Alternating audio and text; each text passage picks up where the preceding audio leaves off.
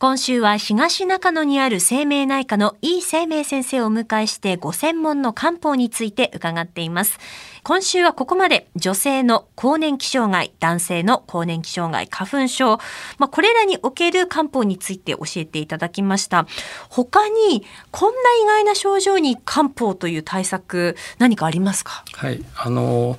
お子さんの一つはね起立性調節障害ってあるんですね、はい、立ちくらみしたり朝礼で倒れてしまったりっていうね、はいはい、えー、そういった症状に効くあの使うこともありますしあとおねしょですね。おねしょですか、うん、おねしょの対策に漢方が有効だというそういう例もありますので。まああの私の経験した例をねちょっとお話しさせてもらおうかと思います。はい、えまず最初の例はですね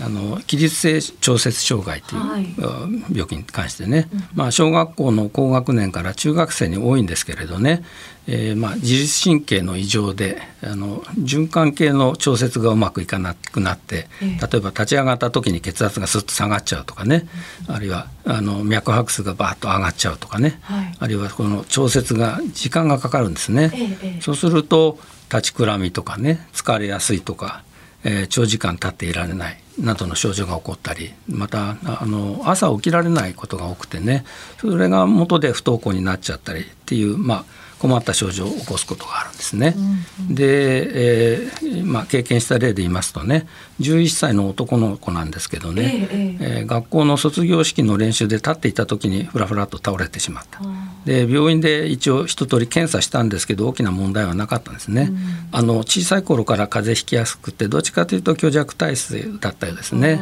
あと車酔いなんかもしやすくてバス旅行の時は車への予防薬を飲まないともう大変なことになってしまう、そういう方ですね。で体拝見するとまあやや小型で痩せ型で足がどっちかというと冷たくて、えー、そういう方でした。でその子にはね両経術関東というね漢方なんですけど、はい、それあの割と飲みやすい漢方でね、えー、これを飲んでもらったところねまず足があったかくなっておしっこがよく出るようになった。ね。で一月ぐらいすると頭が軽くなってきて、だるさが取れてきた。でまあ半年ぐらい経つと学校は休むことはなくなったしまあ長時間経っててもね、はい、大丈夫になったんですね。うん、まあそういった例がありました。はい、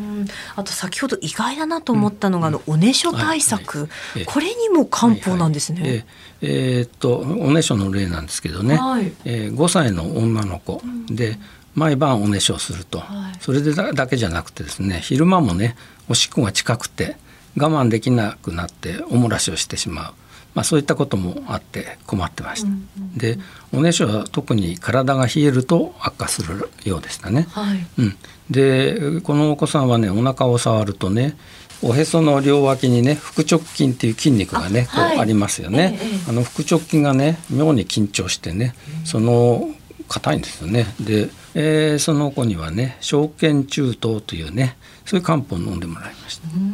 これはまた甘くて飲みやすいんですけど、はい、飴が入ってますのでね。あそうなんですか、えー、飲めないお子さんはまずいないんですけどこの証券中等を飲んでもらったらね1か月後にはまあ昼間のおもらしがまずなくなった。で3か月ぐらい経つとおねしょはねだんだん減ってきて、はい、えまあ、週に12回失敗するだけになったんですね。でそれとともになんか元気が出てきて積極性が出てきてね、えー、喜んでいらっしゃいます。えー。お子さんも漢方飲んで OK なんですね、うんはい、漢方はもうあの赤ちゃんからね、えー、超高齢者までねどなたでももちろん量の調節はしなきゃいけないんですけどね、はい、えー、飲んでいただいて構わないと思います。ただ、うん、あの漢方は味がありますので、ね、必ずしも好きでない方も多いのでそこら辺をどうやって飲んでもらうかという工夫はある程度必要かもしれません。その漢方の飲み方で、うんどういったことがありますか、ね、特にお子さんね、お子さんは薬嫌っていう子多いんですけれど、ねえー、まあ、薬飲むためのゼリーなんていうのも最近売ってますので